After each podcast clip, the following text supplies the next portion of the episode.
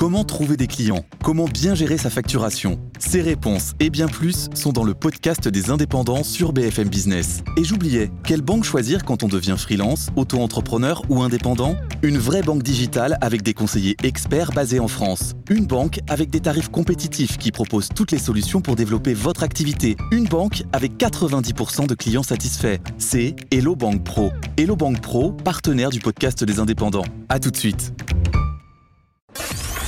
BFM Business et Tech Co présente De quoi je me mêle François Sorel. Un grand bonjour à toutes et à tous.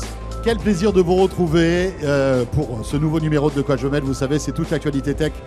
euh, chaque week-end, à la fois sur BFM Business, donc le samedi et le dimanche, à la radio, à la télé, mais aussi sur cette nouvelle chaîne dont vous nous parlons euh, depuis quelques jours, qui s'appelle Tech Co et que vous pouvez retrouver sur toutes les box opérateurs. Bienvenue dans De quoi je me mêle et bienvenue ici à Vivatech. Nous sommes ici au cœur donc de ce salon à Paris, porte de Versailles, ce salon qui célèbre la tech, la tech française, mais pas que. Euh, on va en parler d'ailleurs dans ce De quoi je me mêle avec euh, une émission spéciale. Merci de nous suivre. Je vous rappelle le, le hashtag DQJMM si vous voulez nous rejoindre sur Twitter. Bienvenue à vous toutes et à vous tous.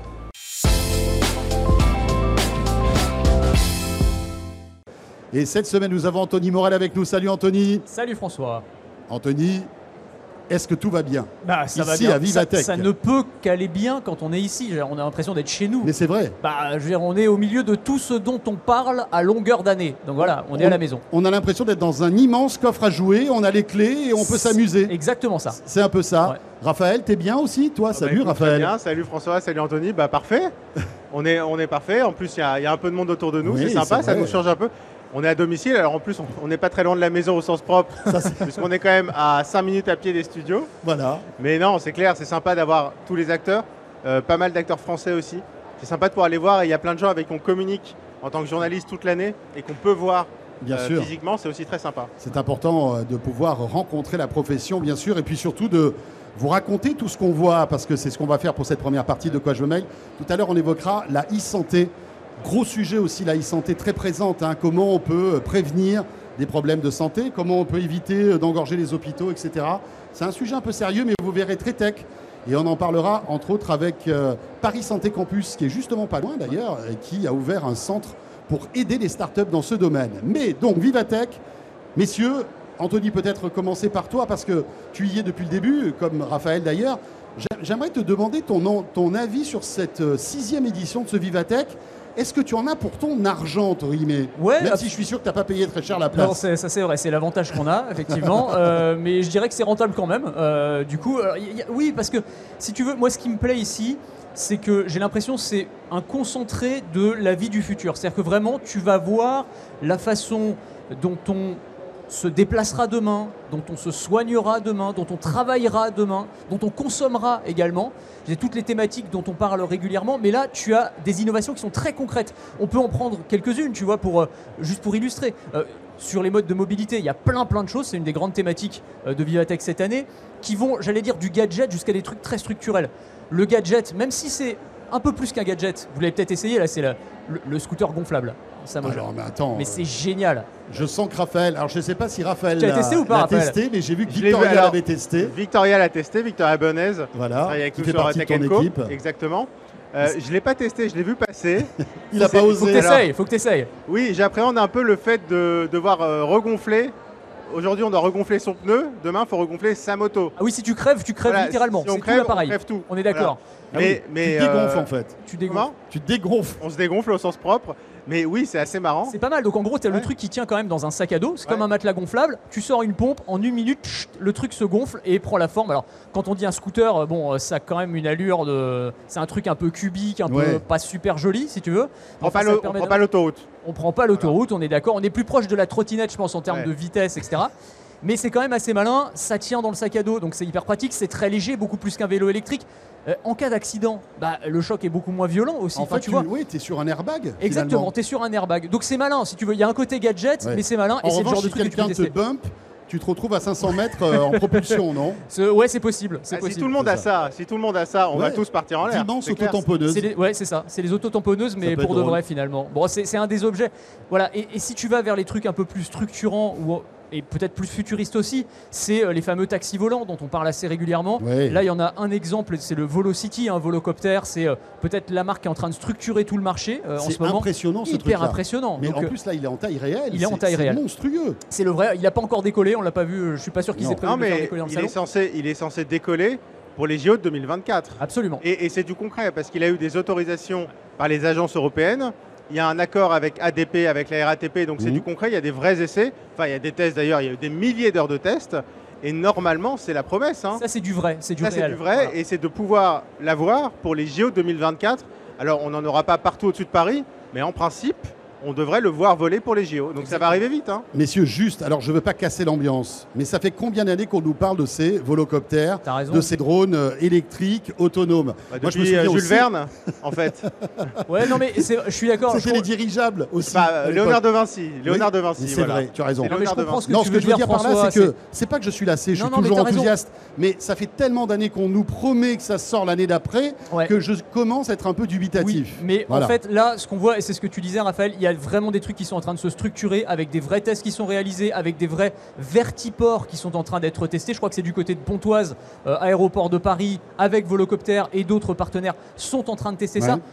Il y a les autorisations effectivement, il y a des dates, des échéances. Là, je pense que on y va. Voilà. Alors après, la question c'est est-ce que ça deviendra un truc vraiment Ouais. mainstream? Est-ce que ça va réellement se développer ou est-ce que ces expérimentations, finalement, les gens vont dire ah ben non, j'en ai marre, je veux pas avoir de pollution visuelle, je veux pas avoir Ah. de pollution sonore? Ça, il y a plein de questions qui vont se poser. Mais Ouais. en tout cas, on Puis va le les voir arriver. le oui, modèle le modèle économique économique. aussi. Combien ça va coûter Bah, de se faire? Parce que l'idée, on n'est pas, il faut pas se voiler la face. C'est le fait de faire euh, Paris-Roissy en un quart d'heure, 20 minutes. Ouais. On est d'accord. Ce qui Bah, est c'est pour ça que ça intéresse ADP. notamment. irréalisable.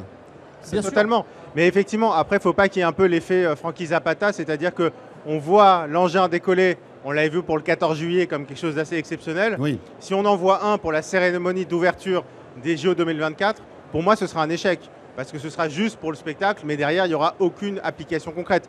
Si on en voit quelques-uns voler régulièrement, comme on peut avoir euh, Ubercopter euh, pendant des festivals, notamment le Festival de Cannes, on se dirait qu'il y a peut-être le début de quelque chose de concret. Si c'est juste un effet waouh euh, voilà, pour la cérémonie d'ouverture, bon, ce sera, euh, je pense qu'on passera à autre chose. On est d'accord. Alors, c'est c'est pas le seul prototype, en tout cas le seul euh, objet volant identifié qui est présenté ici. Tu m'as parlé d'un Jetson, c'est ça Ou c'est Ah autre chose ouais, non, c'est encore un autre truc, le Jetson. C'est assez dingue aussi. Moi, j'adore. C'est, euh, en fait, c'est un, un- comment dire, un mini hélicoptère individuel. Non, mais c'est compliqué parce que c'est tellement des trucs un peu hybrides maintenant qu'on a du mal à les décrire, à les définir. Bah, tu, tu vois les drones euh, Parrot ou DJI que tu achètes dans le commerce. Ouais. hein. bon, bah, c'est le même. Avec mais les hélices tout autour avec du drone. les, les, les hélices tout autour, exact- exactement, quadricoptère, bah, c'est le même, mais en plus grand, avec la place pour accueillir un pilote.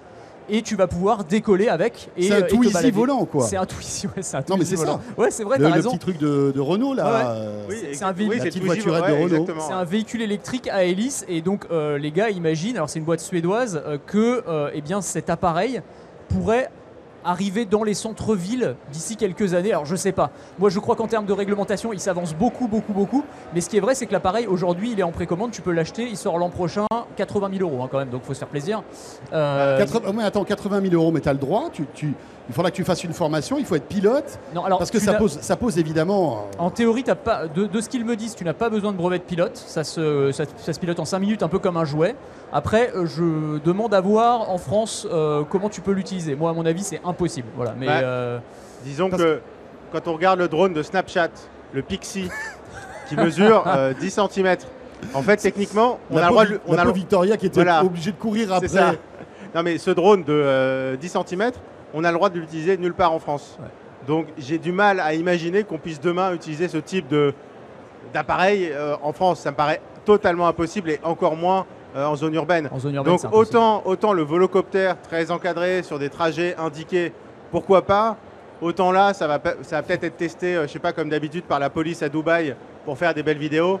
Mais là, là, j'ai du mal à voir vraiment l'application. Et puis, pour revenir euh, peut-être au volocoptère que- qu'on évoquait tout à l'heure, il y a aussi la, la problématique de l'autonomie totale de ce, pro- de ce, de ce Bien type sûr. de produit, parce que c'est ce qu'ils évoquent à long terme. C'est-à-dire qu'au début, on aurait quelqu'un, après, il y aurait peut-être un opérateur qui piloterait le truc, mais après, ça serait autonome. Donc, il y a plusieurs phases. Bien sûr. Et ça, euh, bon, voilà, ça pose des problèmes aussi, on va dire, presque philosophiques. Est-ce qu'on est prêt à monter dans un appareil qui serait piloté par l'intelligence artificielle? Euh, voilà. Ou, même déjà par un pilote qui n'est pas dans l'appareil?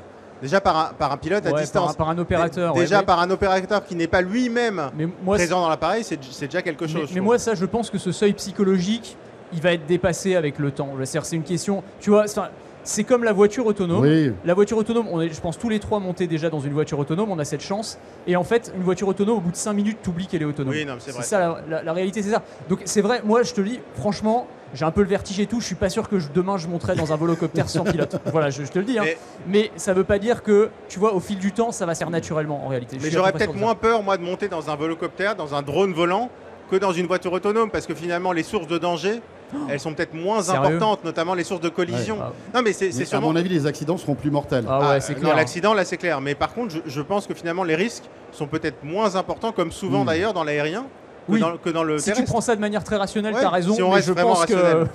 Ouais, c'est- la hauteur, moi, qui me, qui Oui, me stresse un peu. après, il Voilà. faut, faut y aller. Quoi. Voilà, faut y aller. C'est Ouais, ça. Tu Bon, sais, toujours, ce, t'as toujours ce truc où tu demandes, t'as des études qui sont faites auprès des Français sur est-ce que vous seriez prêt à monter dans une voiture autonome, dans un avion sans pilote? Et à chaque fois, c'est genre, euh, t'as la plupart qui disent oui. Euh, mais la question c'est est-ce que vous seriez prêt à monter une fois dans votre vie? Mais on, on précise pas quand, tu vois. C'est, c'est genre si c'est de- très longtemps. si c'est demain, je suis pas sûr. Voilà, je suis pas sûr qu'on soit à plus de 50%. Bon, on verra. Euh, en matière de mobilité euh, ou autre, alors bon, je sais qu'en mobilité, tu avais vu aussi un pneu qui était euh, increvable. Ouais, je c'est crois. assez dingue. Euh, oui, alors c'est c'est The Tire Company euh, qui euh, présente ça. Euh, c'est une technologie qui est utilisée par la NASA. C'est déjà utilisé sur euh, les, missions, les missions sur Mars, par exemple. Et c'est c'est un pneu qui est très étonnant, euh, qui est en fait. Tu, vois les, les de maille des, chevaliers euh, du Moyen Âge bah, c'est exactement ça en fait. Enfin, t'as vraiment l'impression que c'est une, une cote de maille, mais en forme de pneu, mais extrêmement légère, parce que le, matériau, j'ai plus le nom du matériau en tête, mais c'est un matériau, un composite extrêmement léger. Et tu vas pouvoir, euh, disent-ils, euh, reproduire ce qui est utilisé aujourd'hui sur les missions martiennes pour des vélos, donc un vélo increvable, ou même des voitures. Voilà, donc euh, c'est- assez intéressant. Et ça aussi, on peut le voir, euh, vous pouvez le voir, le toucher euh, ici à Vivatech, ce, ce pneu. Je suis le chef operating officer de Michelin. euh, Je vais vite voir ce qui se passe quand même. Oui, parce je que pense qu'ils ont déjà regardé. je- j- Ils ont, J'espère ils ont pour déjà étudié le rachat potentiel ou pas, je pense. C'est ça. Et pas que. Ils ont aussi des pneus increvables d'ailleurs, euh, Michelin. Enfin, Oui, tout le monde travaille oui, sur le sujet. ça, hein, mais, ça, ouais, évidemment, ouais. c'est clair. Enfin, qui sont pas tout à fait increvables d'ailleurs. Non, non, non. Il existe déjà des trucs. Il faut quand même les remplacer, sinon le business model il est pas terrible. hein. Mais voilà, c'est ça. Si on les remplace plus. Raphaël, qu'est-ce que tu as vu toi de sympa euh, ici Non. à Vivatech Moi, il y a des choses qui m'ont interpellé. Alors déjà, il y a un petit truc, c'est qu'on voit maintenant des casques VR à tous les coins de rue. Regarde, toutes les boîtes, maintenant sur un stand, il faut avoir son casque VR avec des applications parfois qui ont, on va dire, plus ou moins de sens.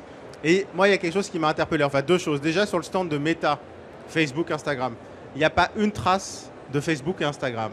C'est-à-dire que Meta, c'est uniquement de la VR, du produit. On n'a aucune trace de Facebook et Instagram. Je trouve que c'est quand même symbolique que sur le stand de Meta, on ne parle pas de ce qui fait 99,9% Du business. Du business. Et de l'ac- de l'activité de Meta. Exactement. Et il y a un autre élément euh, très important, je trouve, et très symbolique, c'est le stand le plus gros du salon, c'est LVMH.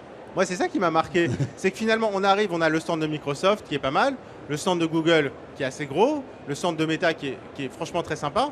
Mais alors, le stand de LVMH, c'est, c'est- c'est- il est monumental. C'est l'équivalent de Samsung au CES. Exactement. Et, et le fait que ce soit LVMH qui finalement domine ce salon, c'est pas anecdotique. Ça montre en fait aussi quelque part que tous les sujets dont on parle, et quand je dis LVMH, il y a plein de boîtes aussi auxquelles on n'aurait pas pensé. Mais T'as L'Oréal aussi. hein, il y a L'Oréal, Très gros stand. et, et- et finalement, ça montre bien que ces sujets tech deviennent vraiment euh, transversaux. C'est-à-dire que maintenant, tout est transversal. La tech, c'est absolument partout.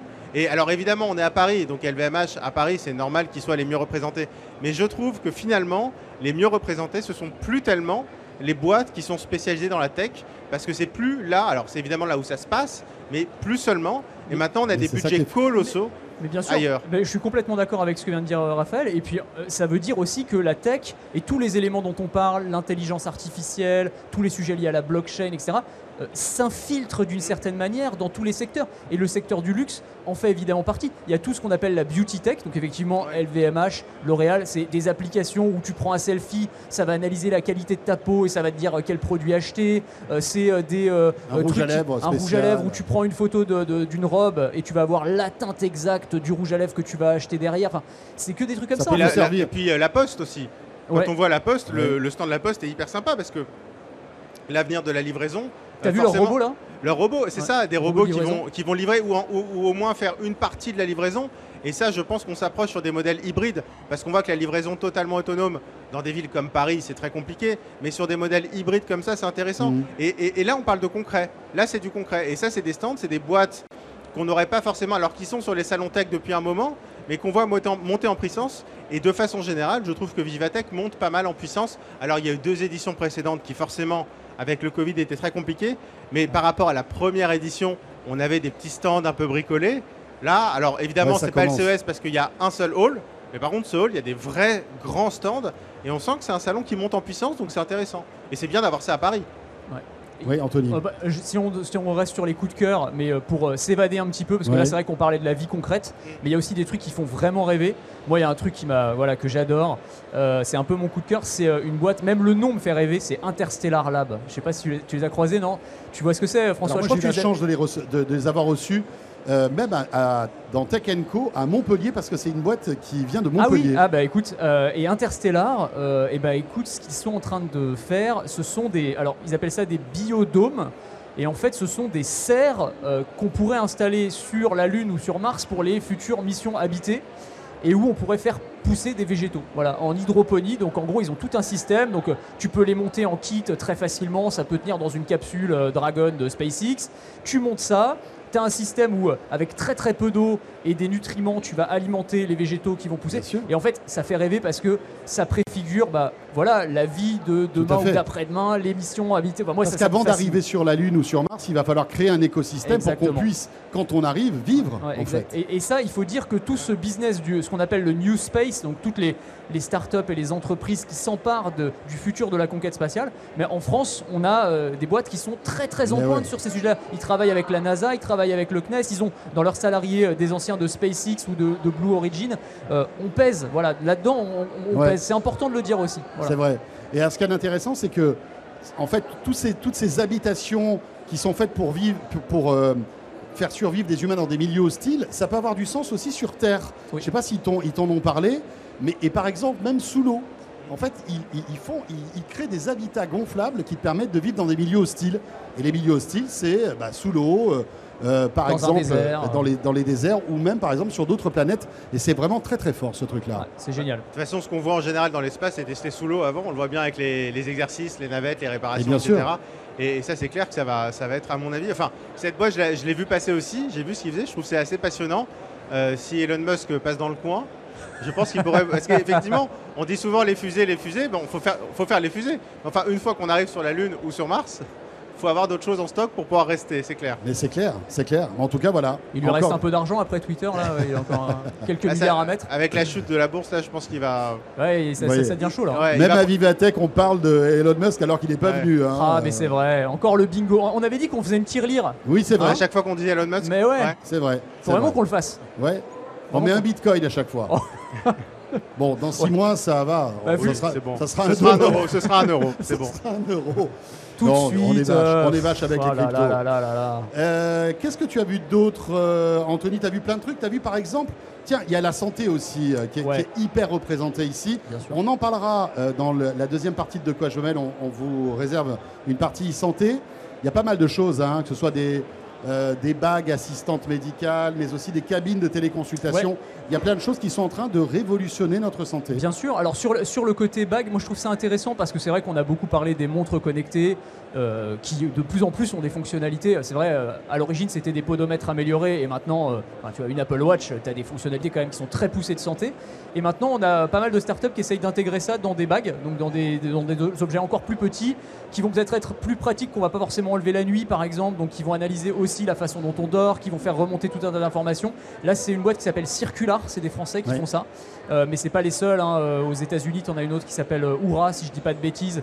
Euh, la NBA, euh, au moment du Covid, parce que, alors, je sais pas si ça a été validé scientifiquement ensuite, Mais en tout cas, on avait euh, déterminé qu'avec cette bague, on pouvait détecter des signes avant-coureurs du Covid sur les variations de rythme cardiaque, ce genre de choses.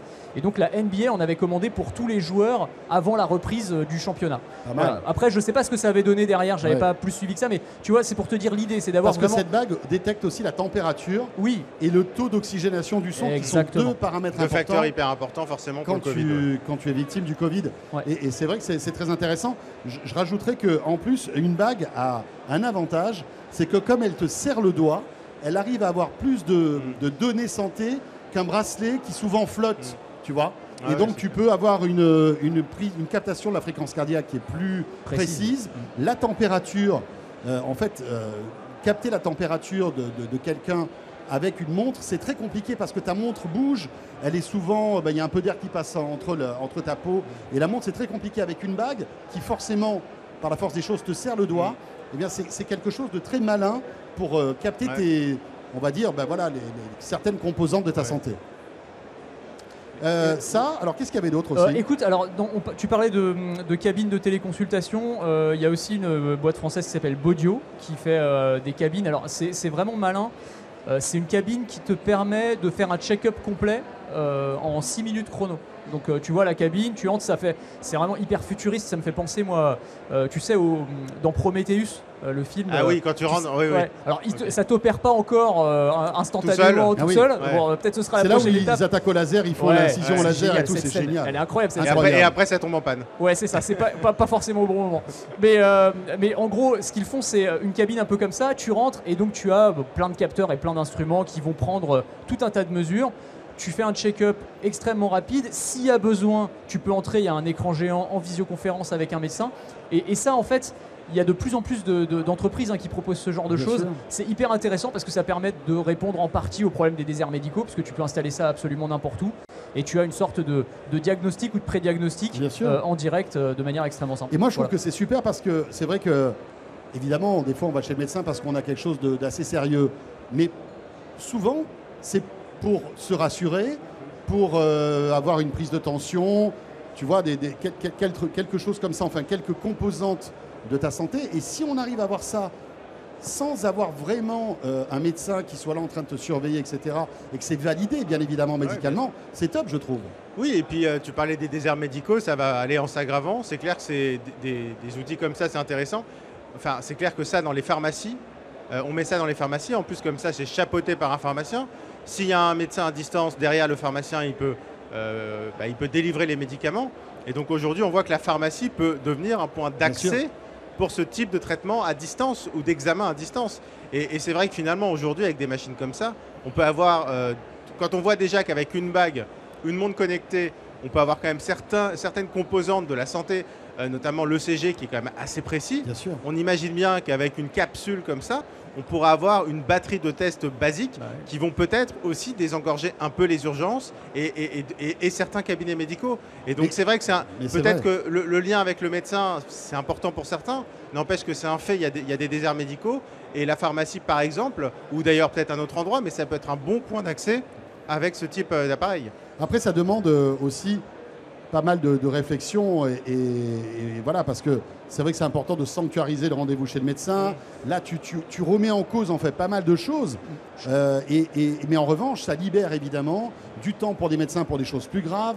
Enfin voilà, Bah, je ça aussi un intérêt. C'est- Je crois que c'est l'ordre des médecins qui a commencé à, à gueuler un peu. Et oui, euh, c'est parce obligé. que certaines de ces euh, cabines de téléconsultation euh, se sont installées dans des supermarchés. Vous avez vu ça, non? Chez Monoprix ou Mm. euh, voilà, genre, tu- exactement. Tu vas Il y a entre le rayon Monoprix. fromage et le rayon charcuterie. Mais tu sais quoi, tu as Ah, raison. ah, à, je crois Mono- que c'est à Mono- Montparnasse. à Montparnasse, À Montparnasse, ouais. il y a t'as une, Ah oui, mais si ça peut t'éviter de faire un AVC, téléconsultation. si ça peut te permettre d'être pris en charge parce que c'est un AVC, Bah, je suis d'accord. Euh, je suis désolé, moi, que ce soit chez Monoprix ou ailleurs, je Ouais. pense qu'il faut, à partir du moment aujourd'hui, on a des, des téléconsultations qui sont euh, remboursées et qu'on fait sur son smartphone, et pour le coup, sa, téléconsultation sur son smartphone, on peut le faire chez Monoprix entre le rayon charcuterie et le fromage, hein, et c'est pas pour ça qu'elle sera pas remboursée. Donc à partir du moment où on fait une téléconsultation sur un smartphone partout, je vois pas pourquoi on pourrait pas faire ce type d'examen Je suis partout. d'accord avec Ouais. toi, mais Puis je pense qu'il y a une partie. cholestérol euh, à côté du mais rayon après, il y a tous les- charcuterie et fromage.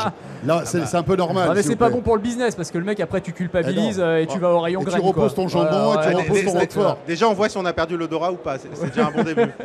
C'est un bon début.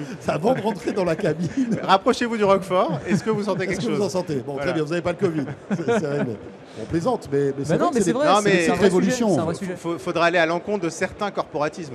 Il C'est non, sûr. C'est vrai.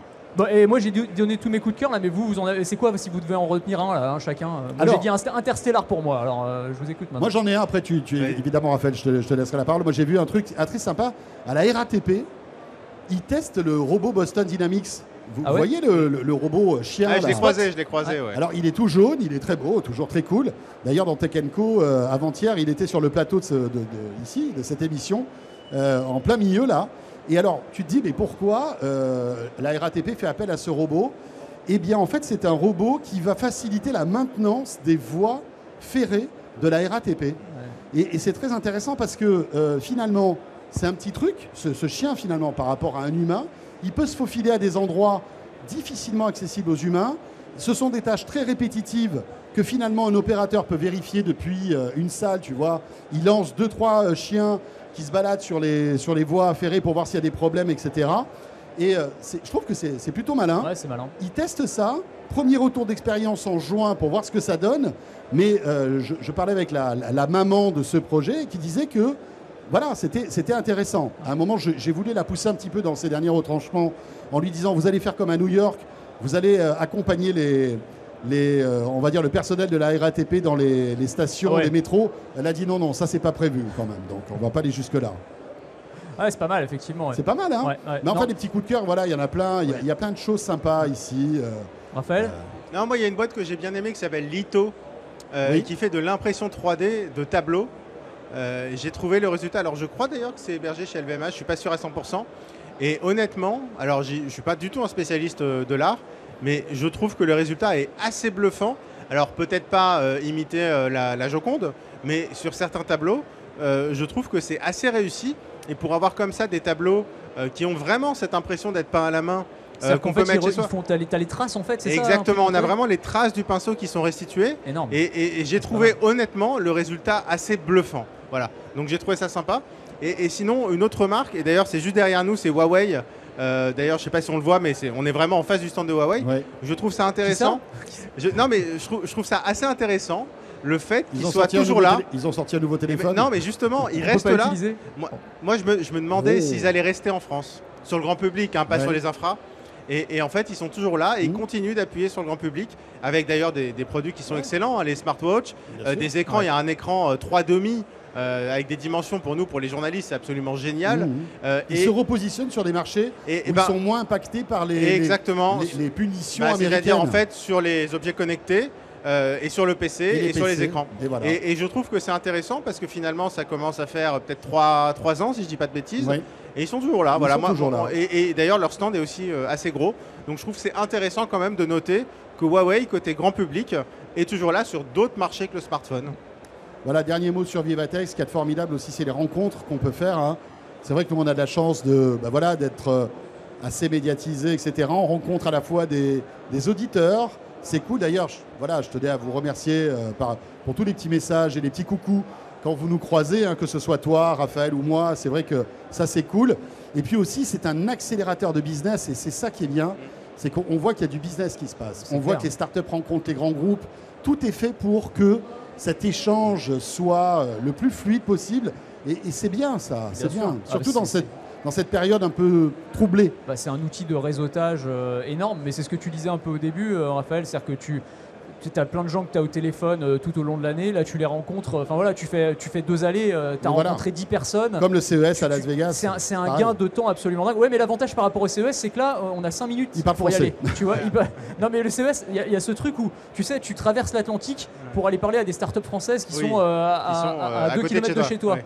Il y, a- il y a ce truc qui est un peu bizarre et un peu Ouais. frustrant, même s'il y a Ouais. plein plein d'autres choses. CES, évidemment, c'est pas ça. Mais là, au moins, tu vois, on est euh, à la maison, tout le monde est là, tout l'écosystème est là. Et du coup, bah, c'est quand même On hyper prend le temps. pratique pour. On peut prendre et le on peut temps. prendre le temps. Ouais. Dernière chose, après on refermera cette page Visatech pour s'intéresser un peu à l'actu quand même, parce qu'il y a eu euh, des, des trucs assez sympas. C'est toute la dimension, on va dire, écologique et RSE hein, de ce salon, euh, avec cette initiative intéressante d'EDF, je ne sais pas si vous avez suivi, EDF, dont la mission est de décarboner Vivatech. Mais tout décarboner Vivatech, parce que Vivatech, ça pollue forcément.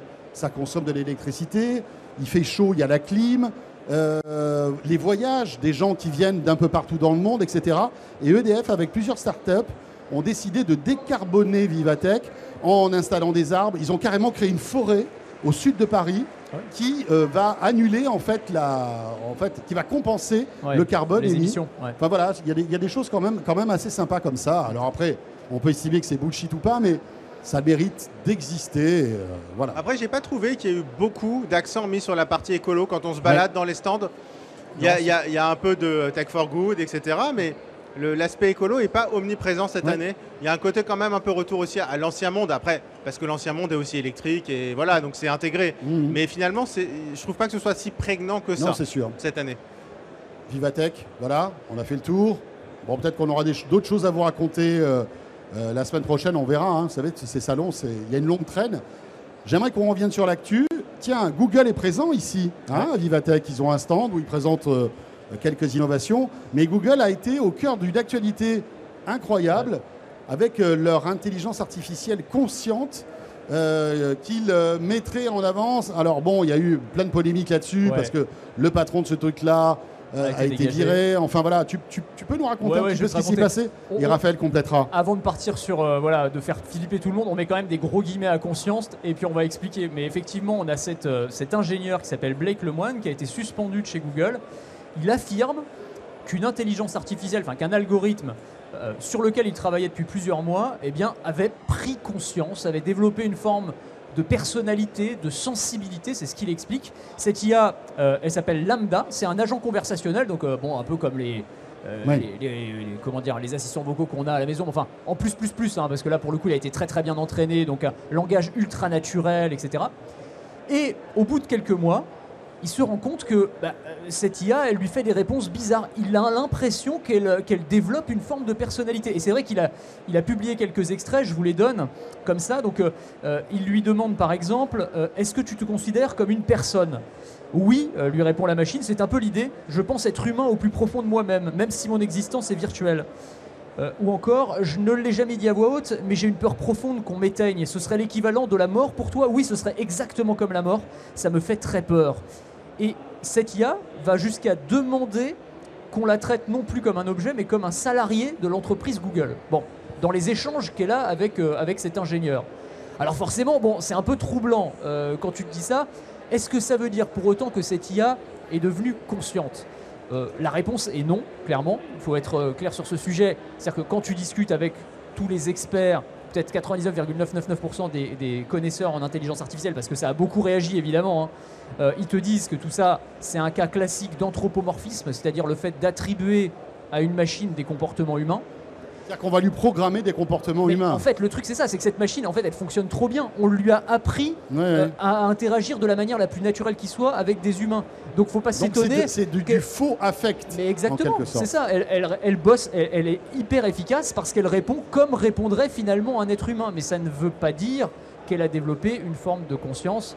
Euh, en tout cas, voilà. Mais le gars a été euh, viré ou en tout cas mis à pied. Il dit on m'a viré parce que j'ai révélé ça. Donc euh, là, tu as toute la, la- la bonne recette pour une bonne théorie du complot Ah euh, bah là, les, bien. les complotistes, ils sont absolument fans. Mais, mais ce que je trouve intéressant, c'est que souvent, on se pose la question du risque d'avoir une IA qui deviendrait consciente. Mais en fait, je pense qu'il y a un risque qui est encore plus grand. C'est le risque du comportement des humains qui pensent que l'IA est devenue consciente. Ouais. Et ce qui est intéressant, qui c'est pourrait changer notre comportement. et exactement, en fait, c'est la finalement l'effet inverse, l'effet miroir. C'est-à-dire, qu'est-ce qu'on risque Qu'est-ce qu'on risque à avoir des humains qui pensent qu'une IA est humaine? Et on voit que par définition, ça peut toucher tout le monde, puisque ça a touché quelqu'un de chez Google, un ingénieur spécialisé là-dedans. Et donc cet anthropomorphisme, finalement, c'est un risque à part entière. Et le risque, c'est peut-être pas, il est peut-être beaucoup plus classique, c'est-à-dire pas d'avoir un jour Terminator, mais c'est d'avoir des gens qui deviennent un peu fous parce qu'ils sont persuadés d'être face à Terminator. Et ça, je trouve que c'est beaucoup plus intéressant, c'est beaucoup plus concret, et à mon avis, ça peut arriver beaucoup plus facilement. Alors, ça n'arrivera pas avec euh, les chatbots qu'on a euh, au service client euh, des bois. Enfin, Ah non, franchement, il n'y a, pas- y a pas de risque. L'anthropomorphisme, c'est pas près d'arriver. Ou, ou alors, il faut qu'on soit foutu bizarrement. Si, moi ça. je discute avec eux tous les soirs et Voilà, je passe des a, a heures. priori, et- ça, il n'y a pas de risque. j'ai une relation Mais- très saine avec Mais le jour où on aura une IA qui va vraiment répliquer la façon de parler d'un humain, qu'est-ce qui va se passer pour la personne en face bien Et c'est ça le risque. Pour moi, il y a un risque psychologique peut-être à être Ouais. confrontés à ce type d'IA. Et donc fait. le risque, je pense, c'est pas l'IA, c'est comme souvent, c'est l'humain. Surtout certaines personnes fragiles qui Exactement. peut-être Qui rentreront pourraient- dans le jeu. Qui pourraient s'attacher. C'est déjà ouais. C'est déjà le cas. C'est un, super bon euh, argument, je trouve. Parce que c'est déjà le cas avec, par exemple, tu sais, quand euh, ils installent, et pourtant, c'est pas des IA ou des, des Mm. trucs euh, ultra sophistiqués, des robots genre Pepper dans les maisons de retraite ou dans le- Il y, a- il y a un lien qui se crée Mais- avec la machine. Et en fait, quand tu enlèves le robot, les, les personnes ont un manque affectif derrière. Enfin, il y a vraiment ce truc. Hein. C'est tu, tu crées une dépendance affective avec la machine. Et euh, je suis tout à fait d'accord avec le fait que ça, ça- ça risque de poser des gros problèmes à l'avenir. Bon, bah écoutez, pour l'instant, n'y croyez pas. Hein. Non, Ouais. en tout cas, cette IA, elle n'est pas consciente. Non, Voilà, elle n'est pas consciente. Voilà. Euh, merci beaucoup à tous les deux. Ravi de vous avoir accueillis ici sur le plateau de, de BFM Business et de Tech Co. Pour cette première partie de De quoi je mêle et le club de la presse IT. Merci Anthony. Merci à tous les deux. Raphaël. Merci François. Et vous restez avec nous. Deuxième partie de De quoi je me mêle. On va être toujours ici à Vivatech et on va s'intéresser à l'e-santé avec nos trois invités qui me rejoignent tout de suite. À tout de suite. De quoi je me mêle sur BFM Business et Tech Co. BFM Business et Tech Co présente De quoi je me mêle François Sorel. Eh bien, merci d'être toujours avec nous. Deuxième partie de ce De quoi je mail, ici euh, sur notre plateau euh, de Tech Co et de BFM Business.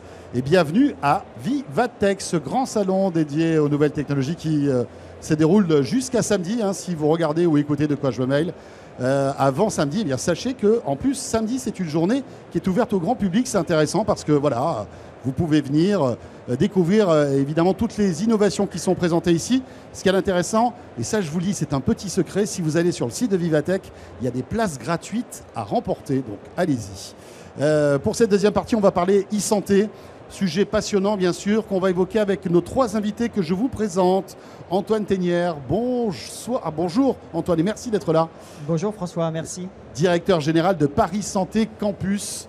Euh, Marie Cotier-Slou est avec nous aussi. Bonjour Marine.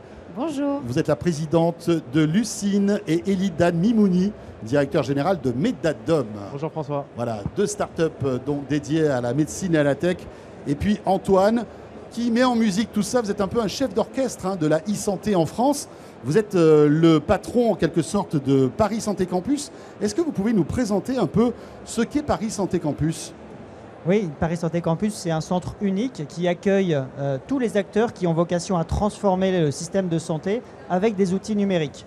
La santé ne fait pas exception. On a vu la musique, les transports euh, et beaucoup, beaucoup d'autres innovations dans différents secteurs ici à Vivatech. Et donc, le Covid a montré à chacun comment le numérique pouvait être euh, une solution essentielle pour répondre à un certain nombre de problématiques du système de santé. Que ce soit dans la télémédecine, dans l'utilisation euh, des tests euh, informatisés, la recherche d'informations sur de la santé, etc.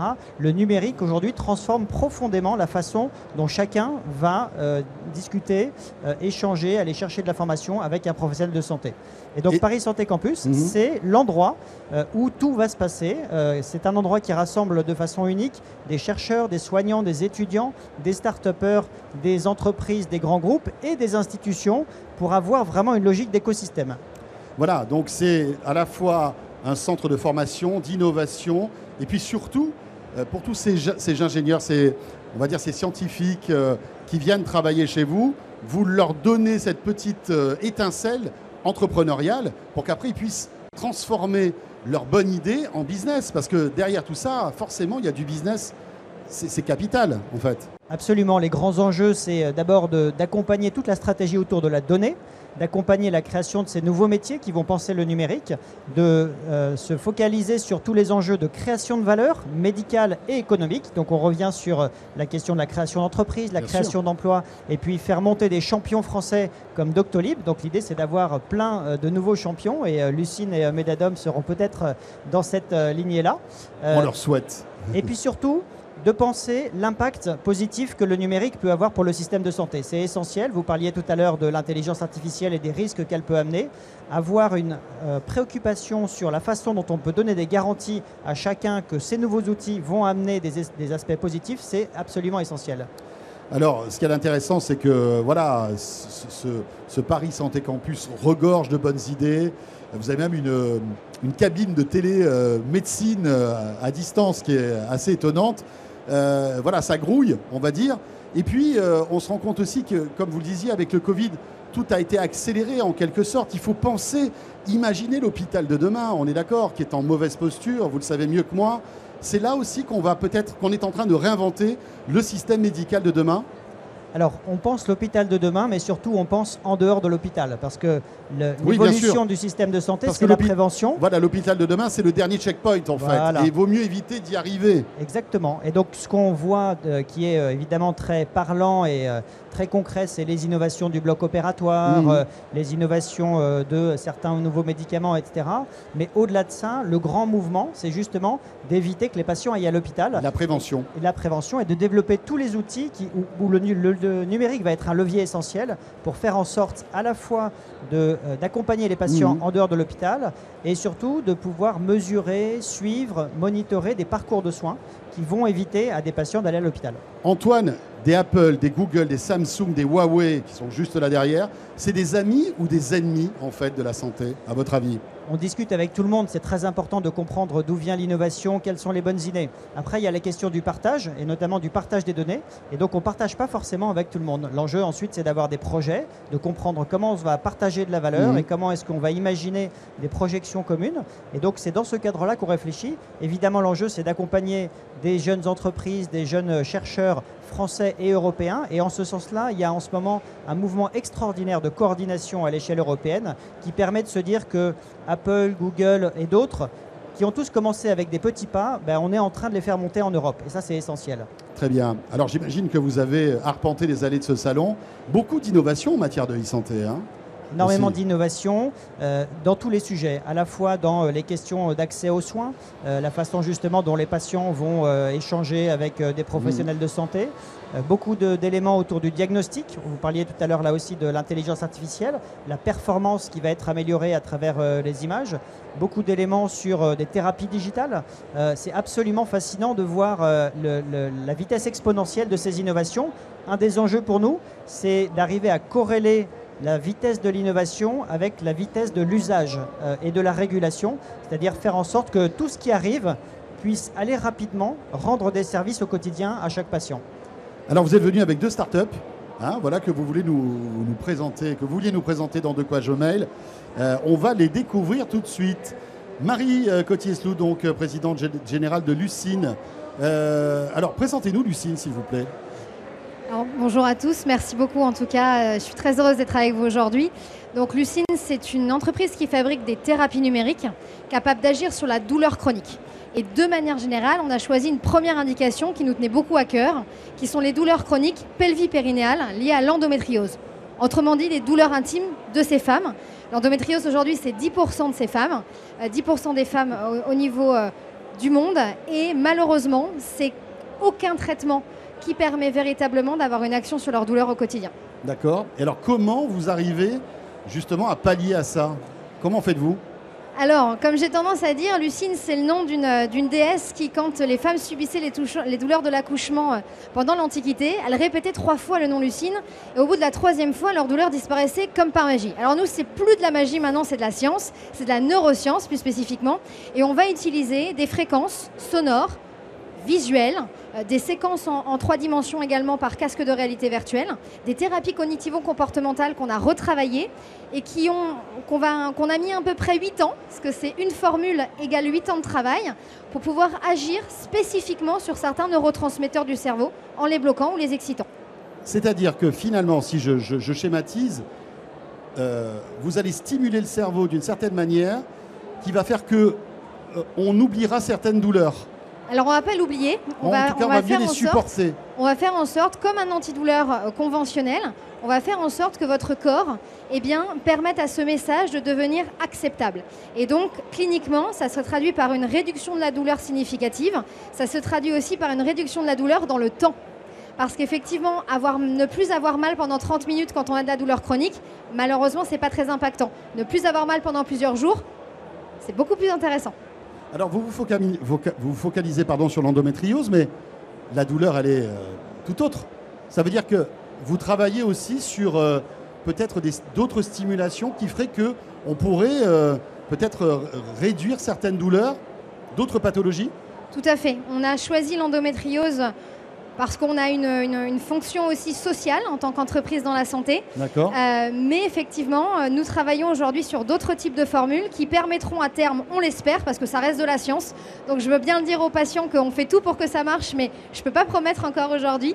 Euh, en tout cas, on essaye de faire en sorte de trouver des formules qui puissent agir d'ici 4 ans sur 25% de la population mondiale, à savoir les personnes qui souffrent de douleurs chroniques, indépendamment de la pathologie sous-jacente.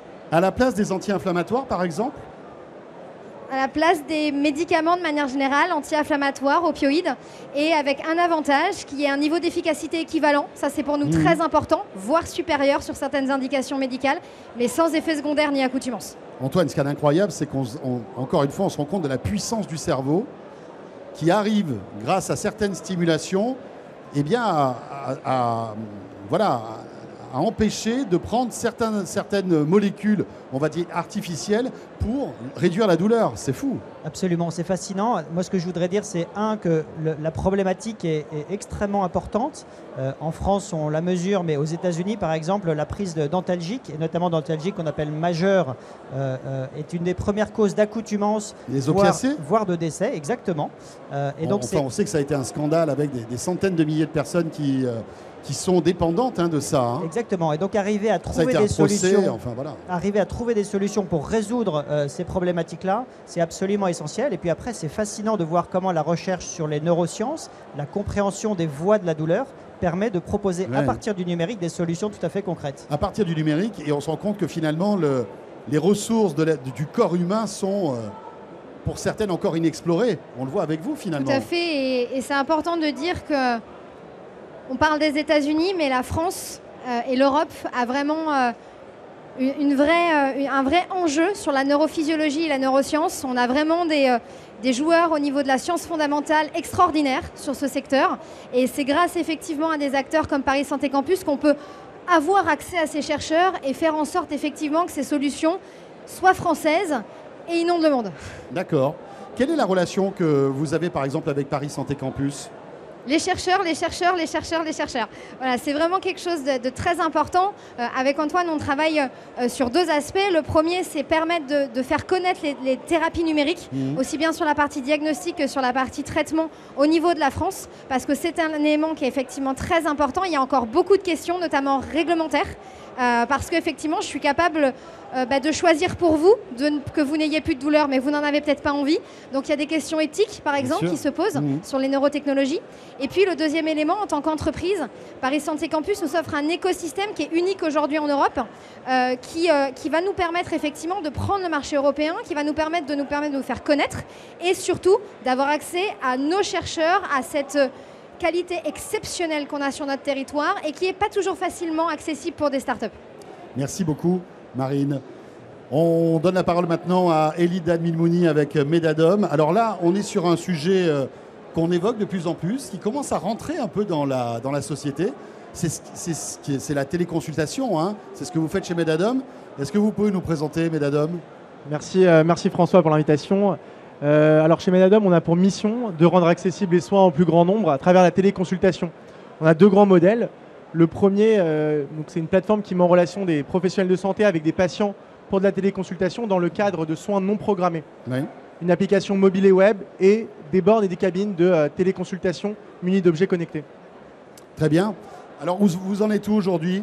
Parce que c'est vrai que les téléconsultations ont explosé pendant la pandémie, c'est clair. Comment vous l'imaginez et qu'est-ce que vous faites aujourd'hui concrètement? Vous faites du matériel Vous, faites des services? Aujourd'hui, on est euh, à la fois entre. On a trois, euh, trois grands dispositifs, c'est à la fois du software, d'hardware et un service médical. Donc c'est ce qui fait en fait notre, euh, notre vraie, plus-value aujourd'hui sur le marché et notamment sur le marché français, puisqu'on peut proposer et promouvoir de la téléconsultation à travers le logiciel, les objets connectés et surtout les, les médecins, les médecins qui sont référencés sur la plateforme pour permettre de proposer des soins euh, à l'ensemble de la population générale. Alors, racontez-nous comment se passe une téléconsultation avec vos, votre solution Alors c'est très simple, une téléconsultation euh, en borne ou en cabine de, euh, de téléconsultation. Le patient entre en officine et puis a directement accès à, à une, à une borne ou une cabine de téléconsultation une fois orienté par le pharmacien, si nécessaire. Et puis le patient s'enregistre et a accès directement à un médecin en moins de 10 minutes. Il y a un colloque singulier qui se fait, il y a un échange entre le patient et le médecin. Euh, le médecin a la possibilité de piloter les objets connectés à Alors, distance. le médecin, on le voit sur une télé. Tout à fait. Le médecin, on le voit en grand écran sur, la- sur une télé. Il y a un colloque singulier qui s'établit. Et puis le, le médecin va piloter vraiment ces, ces objets connectés, ce qui va permettre de donner une autre dimension à la, à la téléconsultation et d'avoir des, avoir, avoir des capteurs et des constantes qui vont permettre de, de mieux orienter le, le diagnostic et, et ainsi d'affiner le diagnostic pour, euh, bah, pour permettre une meilleure efficacité dans la prise en charge médicale. Quel type de capteur on retrouve dans votre dispositif? Alors on a six dispositifs médicaux. On a le tensiomètre pour la tension, on a la sa- saturomètre pour l'oxygénation, euh, on a le thermomètre pour la température euh, corporelle, et ensuite on a un otoscope qui permet d'observer le tympan de l'oreille, un dermatoscope pour les lésions cutanées, pour savoir euh, quel type de, quel type de, de- de- de lésions cutanées sont sur la peau. Et ensuite on a euh, un lecteur et un stéthoscope, excusez-moi, pour écouter les bruits du cœur et euh, qui vont permettre vraiment d'orienter la pathologie du patient en téléconsultation. On évoquait tout à l'heure le, fait de désengorger les hôpitaux et d'éviter en fait que les gens aillent dans un hôpital. C'est peut-être la première solution que vous évoquiez. Typiquement, euh, voilà, ces cabines de téléconsultation, on facilite ça, non, Antoine? Absolument, c'est un très bon exemple justement des solutions qui peuvent être proposées pour faciliter l'accès aux soins dans certains territoires, avec l'enjeu, comme je le disais, d'arriver à trouver les bons équilibres, parce qu'aujourd'hui les patients n'y sont pas forcément habitués, les médecins n'y sont pas forcément formés, et puis on a des questions aussi de régulation, savoir qui va pouvoir y accéder et dans quel cadre. Et donc c'est tout le travail qu'il faut accompagner pour faire en sorte que ce type d'initiative devienne vraiment euh, complètement euh, classique. On en parlait tout à l'heure dans De quoi je me mêle. L'ordre des médecins parfois n'est pas tout à fait euh, compatible avec ce type d'objet parce que euh, voilà, on peut en mettre maintenant dans des supermarchés, etc. Il faut malgré tout sanctuari- sanctuariser, à votre avis, ces endroits-là ou justement en mettre partout. Alors la question est euh, surtout comment est-ce qu'on répond aux besoins de santé de la population? Et donc euh, cette approche-là en fait partie. Euh, il y a évidemment un enjeu pour les professionnels de santé de faire en sorte que ça se fasse et pour les patients dans des bonnes conditions, avec des outils qui sont validés, qui sont évalués. Néanmoins, on ne peut pas attendre 5 à 10 ans des évaluations trop, trop longues. Il y a des besoins qui sont tout à fait immédiats. Donc il faut arriver à positionner les bons modèles. Je pense que la réflexion, elle se porte avec les professionnels, avec les patients, avec les citoyens et avec leurs représentants, et qu'elle doit émerger rapidement. On a vu pendant le Covid, on est passé de euh, quelques milliers de téléconsultations par mois à plusieurs millions par semaine, euh, que les outils technologiques arrivent à maturité, euh, et euh, Medadom en est un bon exemple. Et donc je pense qu'on va arriver ensuite à trouver un, un équilibre qui permettra de faire en sorte que dans certaines régions où il y a des difficultés d'accès aux soins, eh bien on puisse avoir, soit dans des espaces sanctuarisés, soit dans des centres spécifiques, l'accès à un professionnel avec ce type d'outils. Voilà, en gros, ok pour les télécabines, mais pas partout. C'est pas, pas n'importe comment en tout cas. Pas n'importe comment, Voilà, en tout cas. Exactement. Eh bien, merci à tous les trois. Merci Antoine d'être passé François. par le plateau de De quoi je me mets, directeur euh, général de Paris Santé Campus. Marine Cotillier-Slou, donc euh, présidente euh, de Lucine. Merci. Et Elie Dan Mimouni, directeur général de Medadom. Et bien voilà, De quoi je me mets est terminé. Merci de nous avoir suivis sur la nouvelle chaîne Tech Co que je vous invite à découvrir, bien sûr, sur euh, les box opérateurs, mais aussi euh, ce week-end sur BFM Business. On sera là, bien sûr, la semaine prochaine. Merci de nous suivre. À très vite. De quoi je me mêle sur BFM Business et Tech Co.